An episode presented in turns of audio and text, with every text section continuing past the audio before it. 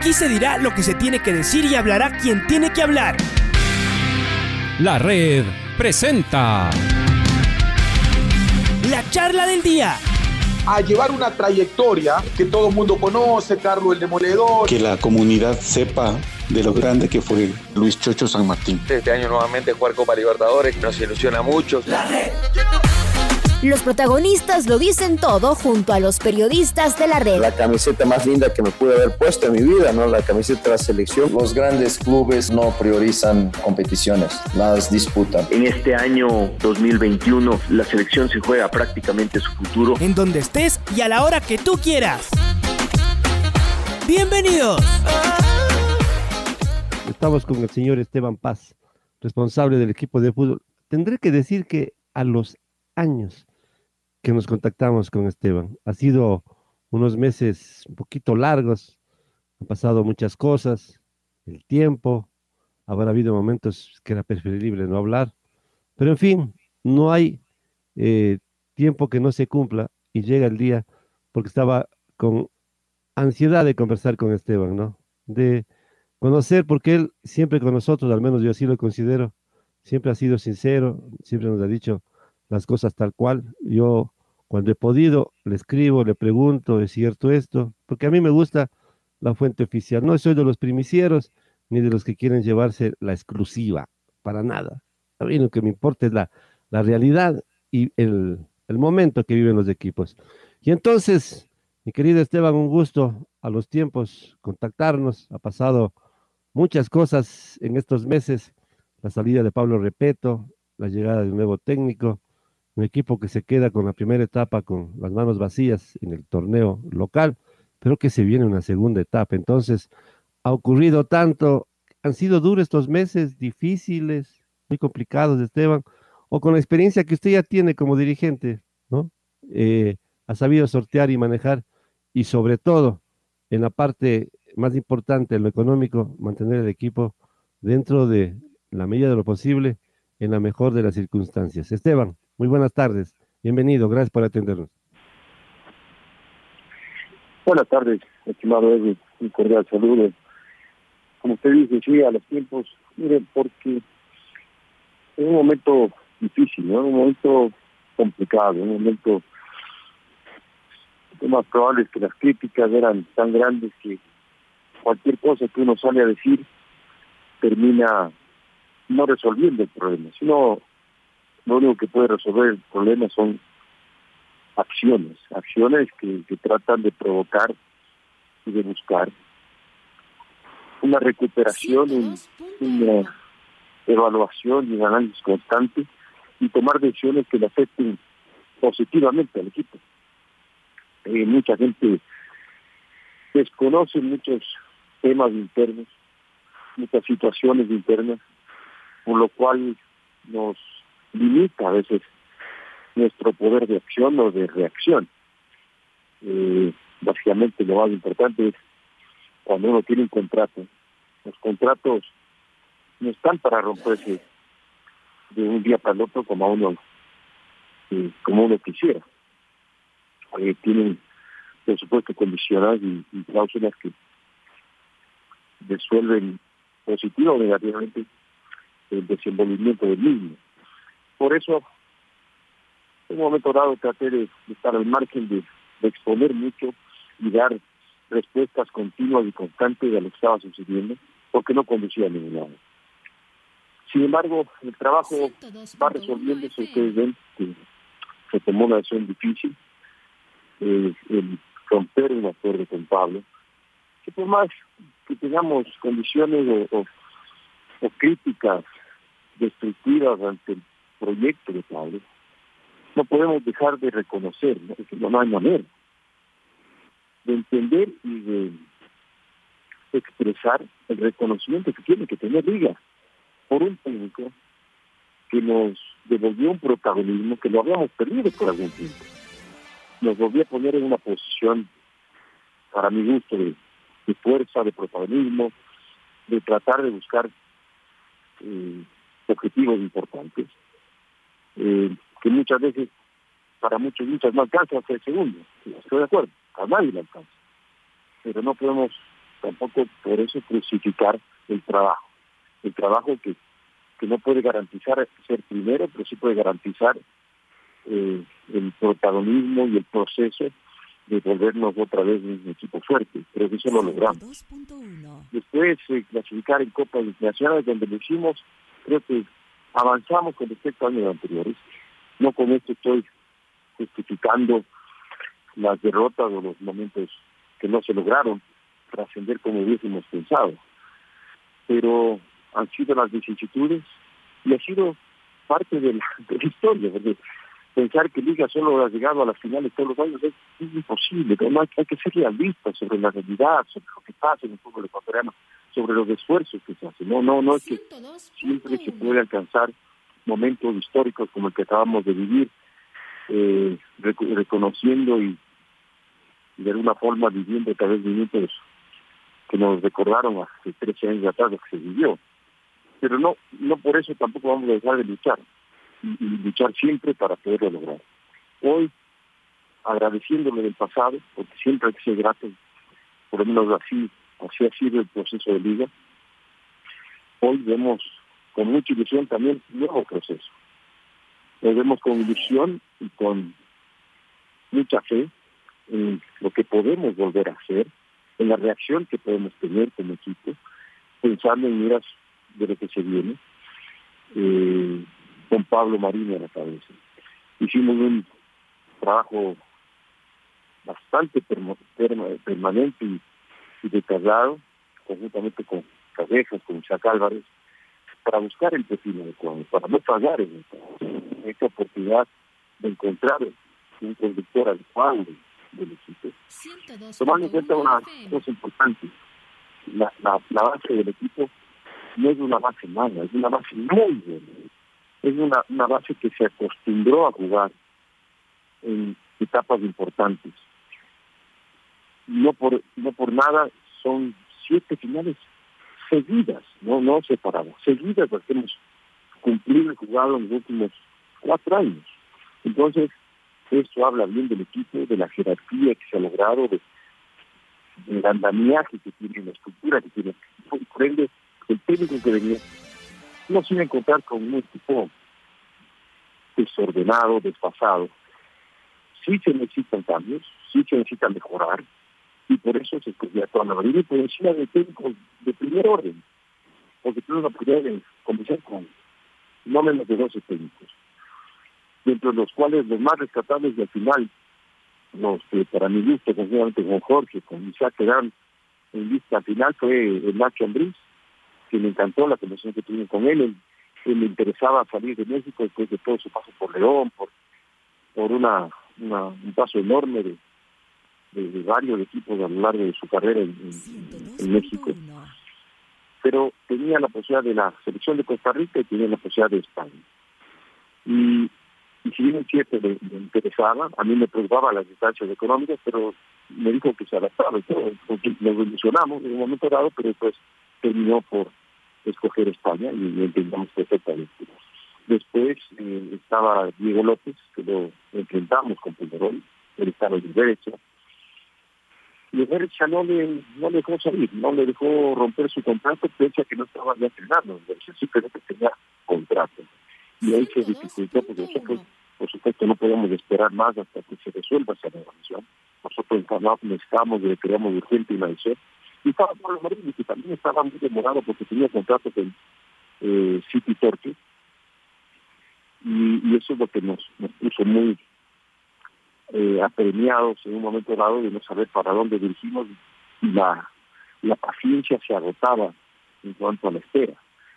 Eh, sin embargo, finalmente tuvimos de acuerdo con Pablo Marini y, logramos, ya no tenemos mucho tiempo tampoco más para esperar y él fue el, director que dijo que al gusto de, los dirigentes que estuvieron al frente de la nación, el más adecuado para el momento de Liga. Fue difícil la decisión, estamos hablando de momentos duros, difíciles que vivió el equipo, porque Liga es un equipo que está, eh, no sé si la palabra exacta es presionado, a estar siempre arriba. Se habla de siete finales, quiere decir que el equipo siempre está arriba. Que no se culminó es otra cosa y ahí vienen las frustraciones de unos, las críticas fuertes de otros y el reconocimiento de ustedes que están en la interna, que saben el trabajo más de cerca de lo que hace el grupo y que hace el técnico. Entonces, eh, la decisión dura, ¿quién la tomó, Esteban? ¿Tuvieron ustedes que dar el paso? El propio Pablo Repeto reconoció, no, da, no doy más, no se da más en el equipo. ¿Cómo fue? ¿Quién, ¿Cómo tuvieron que tomar esta decisión dura? Porque primero, Liga es un equipo serio, donde se maneja la ética. Liga muy pocas veces rompe un contrato, casi nunca, diría yo. Y hoy tuvo que decir, bueno, y hay una indemnización. había gente que no quería entender, ¿no? Que era cuestión de capricho de Esteban Paz, que es que se encapricha y que, le defiende al respeto. Y hay mucha gente que no entendía, y hasta ahora no entiende, que había una cláusula y dónde se necesita dinero para, para, para romper. Y además, Liga no tiene esa forma de proceder de romper contratos. Así es que duro. ¿Cómo fue esta decisión, Esteban? Fue una decisión muy, muy dura. Muy dura y nosotros siempre confiamos en los procesos y en los proyectos. Porque cuando vemos trabajo, cuando vemos eh, responsabilidad, nosotros sabemos que tenemos que tener en muchos casos de pecho a la bala cuando no, no se dan los resultados. Pero los resultados, si uno ve que son basados en el trabajo, en el esfuerzo, tarde o temprano van a ser positivos. Eso, eso, eso está clarísimo pero también no nos tiembla la mano cuando tenemos que tomar decisiones. Pero las decisiones hay que saberlas tomar en el momento adecuado y cuando se, se las requiere En el caso de, Pablo Repeto, eh, confiamos en él para este año. Y mucha gente critica sobre la base del desconocimiento. Y por supuesto, muchos se basan en redes sociales donde hay mucha mentira, muchas falsedades, y donde hay mucha, mucha gente tóxica, ¿no? Porque hay, cualquiera quiere decir cualquier cosa y se multiplican por 10 seguramente sus cuentas para tratar de buscar que su posición cuente, ¿no? Pero lo que nosotros tenemos que hacer es basado en lo que vemos, en la realidad, de lo que sentimos y la percepción que tenemos con la experiencia de dirigentes de muchos años. Y siempre lo que busca y pretende siempre es lo mejor para Liga. Y la verdad,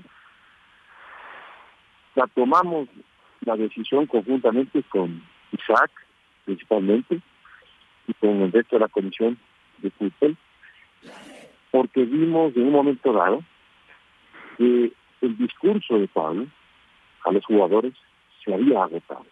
Para mí, por supuesto, uno conversa con Pablo y no siente lo mismo, para Pablo él, sentía que esto se iba a recuperar y que el equipo iba a mejorar y que al último dio eh, un sentimiento de mejoría. Para mi gusto, para mi criterio personal, sentí que, el equipo ya no absorbía lo que Pablo requería de ellos. Y es normal, es normal, eso no, no es culpa de Pablo, no es culpa de los jugadores, los jugadores no se echaron para atrás, no, no. El fútbol es así, y no se ven proyectos de, de, muy largo plazo con los, con los técnicos. Eh, y yo leí el libro de, de Pep Guardiola, porque me sorprendió por qué Pep Guardiola dejó el Barça cuando había ganado todo, cuando se estaba, realmente era sensacional lo que estaba logrando con el Barça. Y si uno lee el libro, claramente dice que dejó el Barcelona de España, porque ya había ganado tanto que no sabía cómo convencer al equipo a los jugadores de querer más, de buscar más. Y, ahí me, doy, me di cuenta, tomando eso en consideración, que muchas veces pasa que cuando hay el mismo discurso, una y otra vez, el mismo trabajo, una y otra vez, el equipo a veces tiende a, alargarse, tiende a, de alguna manera, no, no entender y no encontrar nuevos objetivos. Por eso muchas veces se dice que el nuevo técnico que debuta, técnico que gana. Y por la motivación que eso representa para los jugadores, muchas veces. Ahora, los procesos de largo alcance son cuando se pueden lograr cambios, porque se puede corregir los errores mucho más fácilmente, se puede tomar decisiones mucho más coherentes. Pero también los cuando se alargan mucho empieza a tener estas, estas y se ve a nivel mundial que los técnicos de alguna otra forma no dura más allá de dos, tres años de nuevo equipo. Eso es para mí esto lo que pasó, vi un equipo que no lograba reaccionar y, teníamos que tomar una decisión, pese a que como usted bien lo resalta, Pablo creía que podía resolverlo y que podía eh, recuperarlo, pero si es que no lo recuperaba, que para mí era lo que podía haber pasado, Pablo tenía su contrato y podíamos nosotros terminar muy mal en la tabla, perder Copa Libertadores, perder muchos muchos de acción en la parte del protagonismo, y el problema se quedaba con nosotros. Eh, los jugadores y los técnicos tienen y se van, pero los que nos quedamos con el problema, sobre todo la parte económica, somos nosotros. Por eso es que no nos tiene la mano cuando tenemos que tomar una acción, sabiendo que económicamente no era una decisión fácil. Esteban, hay, hay un tema eh, que en lo personal no me preocupa, pero sí le presto atención a esto. No toda la culpa es de Pablo Repeto. Él no es el único responsable de lo que pasó en la primera etapa y que Liga no pudo llegar al objetivo. ¿Qué grado de responsabilidad tienen aquí los jugadores? Porque Pablo Repeto se fue con su cuerpo técnico. El grupo está intacto. Quizás se va uno o dos, ya nos contará usted. Viene un nuevo cuerpo técnico. El jugador, ¿qué grado de responsabilidad? Porque he notado, eh, Esteban, que hay muchos jugadores que no dieron la talla, no están al nivel de lo que les cuesta a los dirigentes tener jugadores de ese nivel. Porque estoy seguro que los jugadores que ustedes trajeron, trajeron con mucha ilusión y no son baratos, son jugadores caros.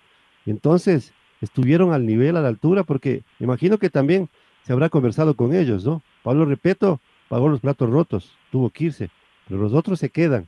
Y el nivel de ellos, ¿qué tendrá que hacer el nuevo técnico? Tendrá que trabajarlos en la parte mental, en la parte de motivación a este grupo. Por ahí también se ha detectado algo, Esteban.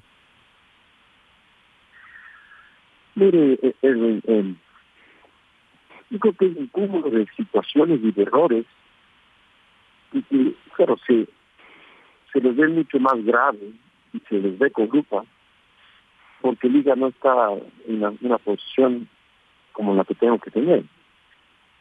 Fueron errores arbitrales, nos imaginamos que no voy a justificar que tuvieron la culpa, pero sí los errores arbitrales, arbitrales eh, nos costaron muchísimos puntos. Es simplemente viendo lo que pasó en varios partidos. Después, eh, me parece a mi gusto que, que los jugadores no es que no quisieron, no es que no trabajaron, no es que no lucharon, simplemente son situaciones, son ciclos, son ciclos que, que se notó que, el equipo estaba un poco eh, cargado de la presión, sobre todo, de lo que había sucedido en diciembre, cuando perdimos la segunda final consecutiva y eso eso nos pone también en, mucha mucha presión y complejidad ante la situación. Eh, y después también por supuesto los errores que vuelvo a repetir, es, difícil dimensionarlo como errores porque estamos viviendo después de no antes de. Pero lo que nosotros como dirigentes hicimos es eh, tal vez no invertir más en el equipo, no contratar más jugadores, pero como usted también dice, la carga económica está demasiado alta, demasiado fuerte. Y podemos seguir pensando en fortalecer el equipo con más jugadores cuando la economía no nos da para hacerlo. Y cuando nos cayó la pandemia, la nómina tan grande, tan fuerte que teníamos, no la podíamos pagar. Esa es la realidad y tuvimos que abocarnos a buscar créditos bancarios y financiamiento para poder cumplir con el presupuesto. Y eso también se va generando un pasivo muy grande que tal vez puedan pagar, cada vez crece porque los intereses son altos. Entonces, todo es una bola bastante complicada de peso, que, es difícil de resolver, pero lo estamos haciendo, lo estamos luchando, lo estamos todos los días viendo cómo poder resolverlo. Entonces, yo creo que es difícil señalar a la gente le encanta decir es que los errores de los es que los errores del director técnico, es que los errores de tal jugador. son jugadores que a veces son muy criticados y juegan para el mismo equipo que uno dice que es. Es, difícil ver a veces la reacción de muchos muchos, yo sé que mucho pero no lo vemos, está puesta la camiseta de liga, no está puesta la camiseta del equipo antagonista de liga. Entonces, de alguna manera, como vuelvo repito, hay que apoyar a, los jugadores, porque son con los que estamos luchando todos los días eh, los partidos y, los objetivos son comunes para todos. ¿no? Entonces, es fácil señalar los errores, después de, con el periódico de lunes es fácil señalar los errores de tal o cual. Pero hay que ver antes de cómo se toman y por qué se toman las decisiones. Hola Esteban, ¿cómo le va? Buenas tardes. Eh, le saluda Luis Quiroz. Bueno, hoy hablamos con Pablo Marini. Ya está la, decisión está tomada, ya se sabe lo que se dio, nuevo técnico, hay que seguir para adelante, viene la segunda etapa donde Liga tenía, tendrá que pelear, viene la Copa Sudamericana. Vamos a, lo concreto del equipo, Esteban. Eh, hoy hablaba Pablo Marini y decía que él quiere contar, y les ha dicho a ustedes, con Ezequiel Piovi, pero claro, tiene que ver ya el tema administrativo, ustedes, el tema económico, se puede, no se puede. La opción de compra la tiene Liga, pero ya es el análisis de los dirigentes, decía Pablo Marina. Por mí, que se quede, pero ya depende de la, de la dirigencia. ¿Cómo está este tema de Ezequiel Piovi, Esteban? ¿Cómo está Luis? Qué gusto. Mire, no es algo fácil, no, es algo sencillo, eh, porque depende de varios factores, principalmente es más importante, lo económico. No es, tan fácil como decir, bueno, sí, paguen la, paguen y, busquen de dónde. Es, mucho más complicado eso. Hay que, hay que firmar obligaciones que se nos tiene que pagar. Y dentro de eso, eh, estamos haciendo lo posible. Estamos realmente tratando de hacer lo posible para lograrlo. Eh, sabemos que tenemos pocos días más. En 20 días que termina la, opción de compra, con la dificultad que hay otros equipos que han ingresado y han puesto más presión para que para que se pueda dar más fácilmente, esa es la realidad. Entonces estamos trabajando en las mediciones normales que se hacen en estos casos para, para buscar un acuerdo y, espero y confío que, que se le pueda dar, pero no es un tema que, depende de mí, no es un tema fácil tampoco. Entonces, esperemos unos pocos días más para ver en qué termina esta situación. La opción de compra la tienen ustedes. El monto ya deben saber ustedes, no, no es necesario que nos diga, eso ya lo manejan ustedes.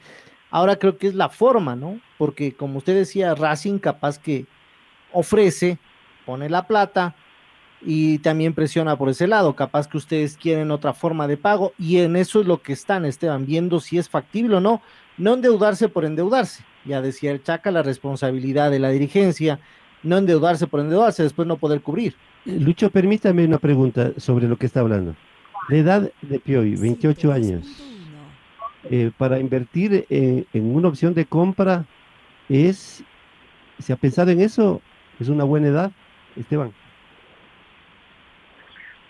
Mire, es una, edad muy buena porque tiene mucha experiencia, porque tiene, hemos visto su calidad y su capacidad sobre todo, ¿no?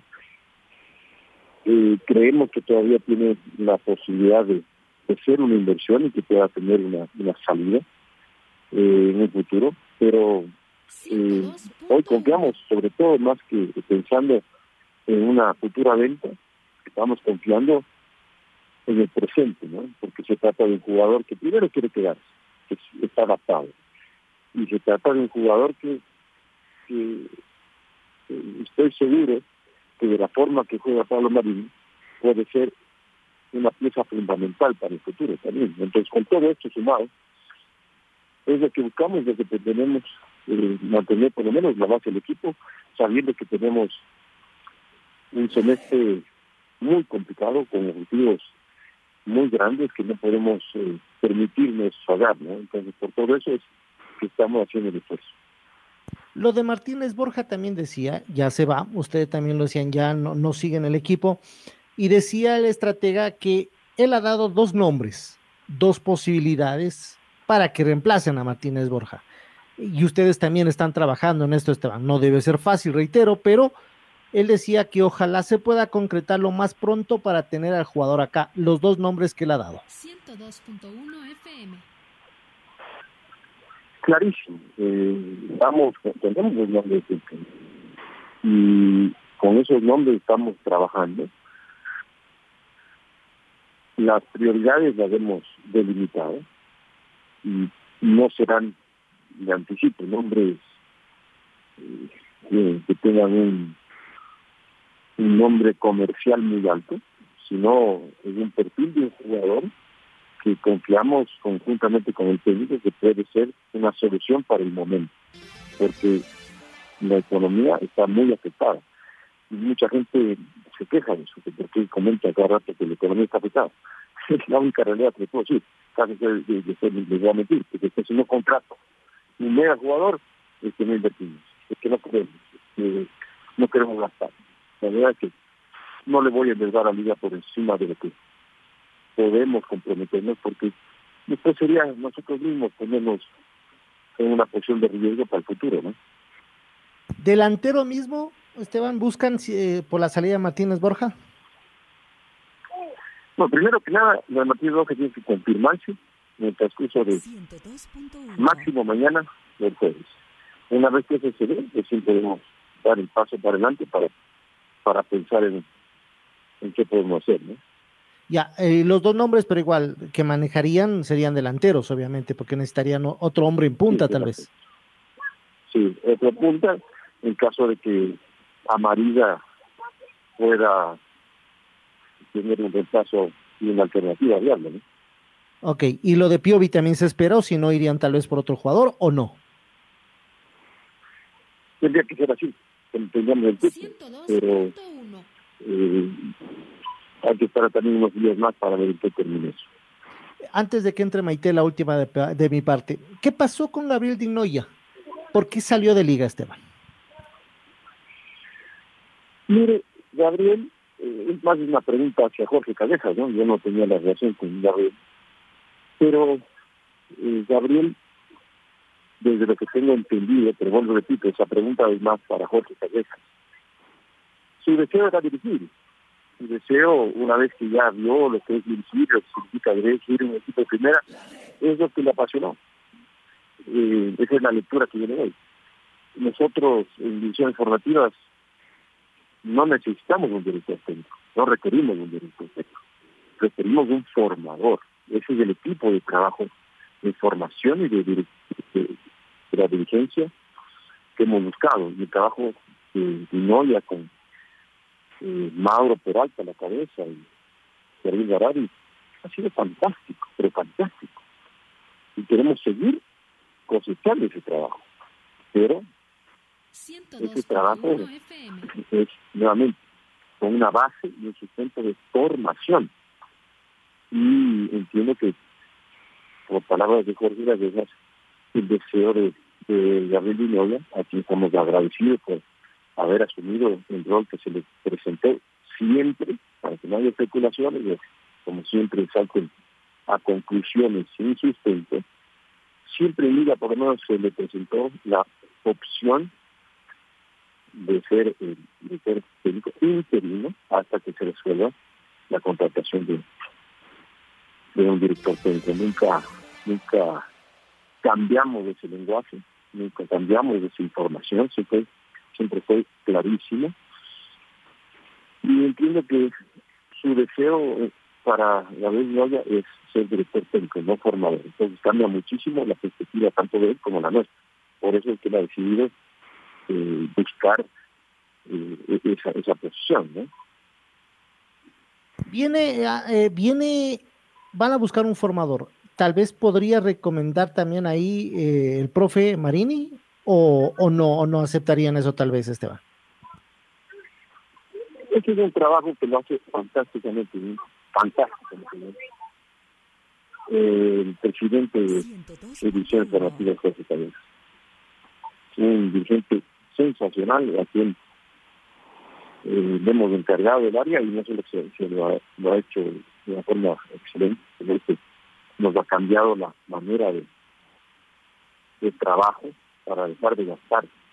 Ya estamos invirtiendo en formativas, porque los jugadores que estamos logrando formar están saliendo de, una gran capacidad y calidad. Entonces, ese trabajo lo seguirá liderando y será la decisión de Jorge, que será totalmente respaldada por, por la dirigencia. Ok, May, lo escucha el señor Paz. Continuamos. ¿Cómo está Esteban? Le saluda Maite Montaro. Estamos en vivo acá en la red en los 102.1 FM de la red. Y bueno, hemos conversado sobre los cambios que está viviendo Liga con el nuevo director técnico, los objetivos que de igual manera deben cumplir. Hemos visto que ya empezó la semana también de entrenamientos eh, de Pablo Marini y ha sido completamente distinto y viendo que, que, se vengan nuevos aires también para el equipo. Algo quería preguntarle es sobre este tema eh, también de la parte económica y algo que ha perdido mucho Liga en este tiempo es eh, también por la falta de público en los estadios. Ustedes como dirigentes principales, ¿se ha hablado en algún momento de que regrese el público a los estadios, ya que ustedes han perdido y todos los equipos en el fútbol ecuatoriano eh, no han tenido esa oportunidad eh, por parte de recibir económicamente ese dinero porque la gente asista? Se está hablando de que algún momento vuelva el fútbol, ¿cómo está ese tema? Y también cómo los ha afectado desde un punto de vista económico.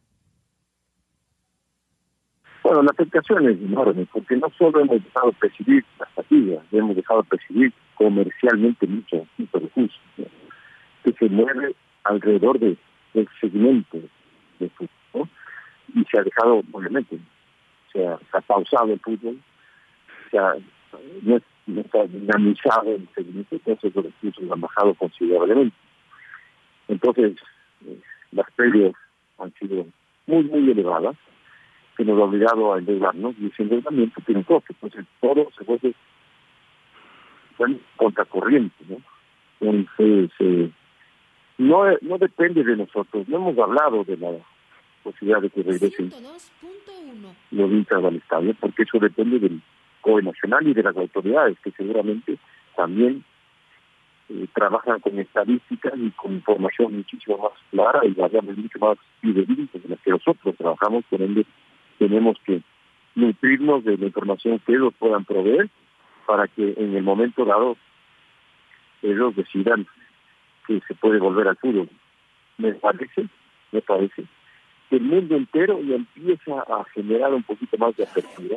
Vemos la Eurocopa y así sucesivamente eh, la cantidad de vacunas que este gobierno está trayendo al país también hará que, se agilice ese proceso mientras eh, el, menos del 50% de las personas no estén vacunados, creo que todavía va a ser un retroceso el poder pensar en que vamos a hacer gente en el estadio, ¿no? Muy bien. Esteban, ya en la parte final, usted es una voz autorizada como dirigente y como tal, como dirigente de uno de los equipos más importantes del país, tendrá usted su conclusión de la selección del Ecuador en Copa América. ¿Cuál es su criterio? ¿Cómo quedamos eh, ante esta eliminación y ante la actuación? Porque no solo la eliminación, sino el global, ¿no? Ningún triunfo, empates, clasificamos de la forma como clasificamos y hoy quedamos fuera de la competencia. ¿Qué sensación le deja? Y otra cosita, Liga ya tiene que, los jugadores de Liga tienen que eh, apretarse ellos mismos para que sean parte de la selección. Rara vez en una convocatoria uno ve que no haya un jugador de Liga. Hoy me parece que eso también sí es un llamado de atención, pero lo primero, Esteban, ¿qué sensación le deja esta Copa América, la participación de Ecuador? Mire, primero lo, lo de Liga, sí, lo, nos golpea en el momento en que estamos, porque no tener jugadores de la selección, que, significa mucho para cualquier equipo tener jugadores de la selección, eh, hoy no tenemos es justamente el reflejo de lo que estamos viviendo, ¿no? es decir, el reflejo de lo que ha pasado con los jugadores Miren, la última intervención de, de Pedro Pablo no fue buena justamente por todos los errores cometidos. Y eso, bueno, una situación que hoy veo con buenos ojos el futuro con Pedro Pablo, porque ha reconocido los errores y, él busca hoy eh, enmendar. Duramente criticado cuando salí a, defender la posición de, de eh, como que y, ahí me, me, refiero a una cosa, se me permite. Hay gente, profesionales, que creen que tienen el derecho de decir y hacer lo que quieren. Y cuando alguien, en este caso yo, salgo a defender a mi institución, pretenden criticarme, ¿no? Que destruye la vida personal de las personas, cuando fue todo lo contrario, porque en conclusión, mis declaraciones ayudaron para que Pedro Pablo rectifique, recapacite y yo lo tenemos nuevamente en vida trabajando y debería trabajando muy bien. Pero ¿qué pasa cuando un periodista utiliza el micrófono para destruir la vida de un chico como Casquete? Ahí hay que aplaudir, porque a Andy Casquete le destruyeron su carrera, o, o le ve ahorita a Andy Casquete en formación de algún equipo profesional. Cuando un periodista cogió y salió con el micrófono a destruir la reputación de Antonio Valencia y sus compañeros, con del piso 17. Sin siquiera haber estado ahí, sino por formación. Ahí se metió con el jugador y su familia, porque le destruyó la carrera a Antonio Valencia en su final. Y ahí sí está bien.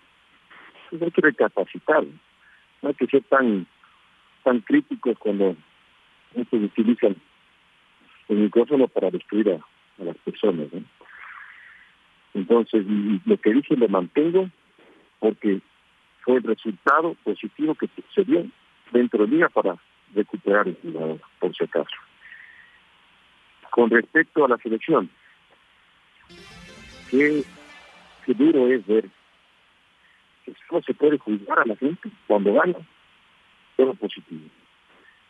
Por más que trabaje, que sea un buen técnico y que la selección tenga un buen proceso.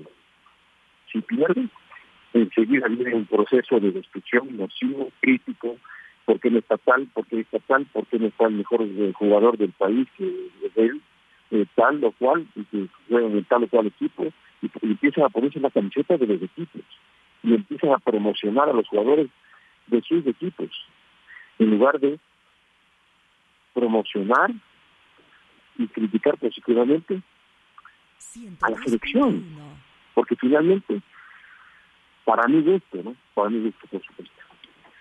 Yo no he visto ningún ninguno, ni Argentina, ¿no? nos haya ganado contundentemente, ni nos haya hecho quedar mal. Porque todos los partidos le jugamos bien. Inclusive el partido que lo perdemos, que me dolió mucho, el de Perú, en Quito, ese partido lo jugamos ofensivamente, controlamos el partido, y fueron dos errores que nos costó el partido pero quedó todo atrás. Si, si dominamos el partido o si mantuvimos la pelota, eso no cuenta. Cuenta que perdimos. Lo mismo los continuos empates de, del partido contra Colombia, que fuimos mejores que Colombia, que no tuvimos el chispazo ese del gol que tuvo Colombia, que si hubiéramos tenido nosotros, otra cosa hubiese sido. Hoy seguramente queda una secuela negativa, pero yo no dejo de reconocer y de aplaudir el trabajo del seleccionador nacional. Creo que es un excelente, excelente técnico que, que ya nos pasó con Rueda. Ya nos pasó con Rueda. A Rueda le criticaron hasta que se agotó y se fue. Y terminó siendo un excelente técnico en todos lados donde fue. En todos lados donde fue.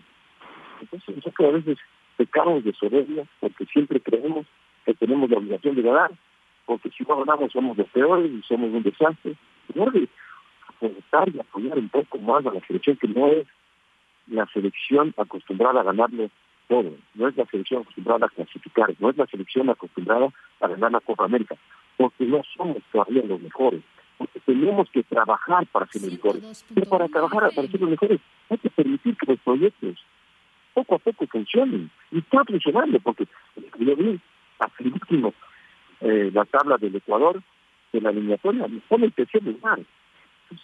Me parece que a veces somos demasiado duros, demasiado críticos. Esteban, qué gusto. Gracias por atendernos. Espero que ahora sí vayamos conversando. Se va a iniciar una segunda etapa.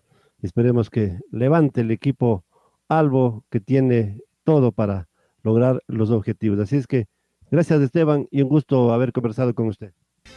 A usted muchas gracias, señor Un cordial saludo a todos ustedes.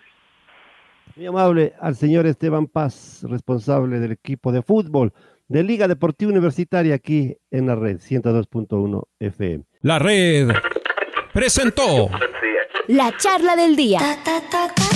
Un espacio donde las anécdotas de actualidad deportiva se revelan junto a grandes personajes del deporte. Quédate conectado con nosotros en las redes de la red. Síguenos como arroba la red Ecuador y no te pierdas los detalles del deporte minuto a minuto. Escúchanos en vivo en TuneIn y en los 102.1 FM en Quito.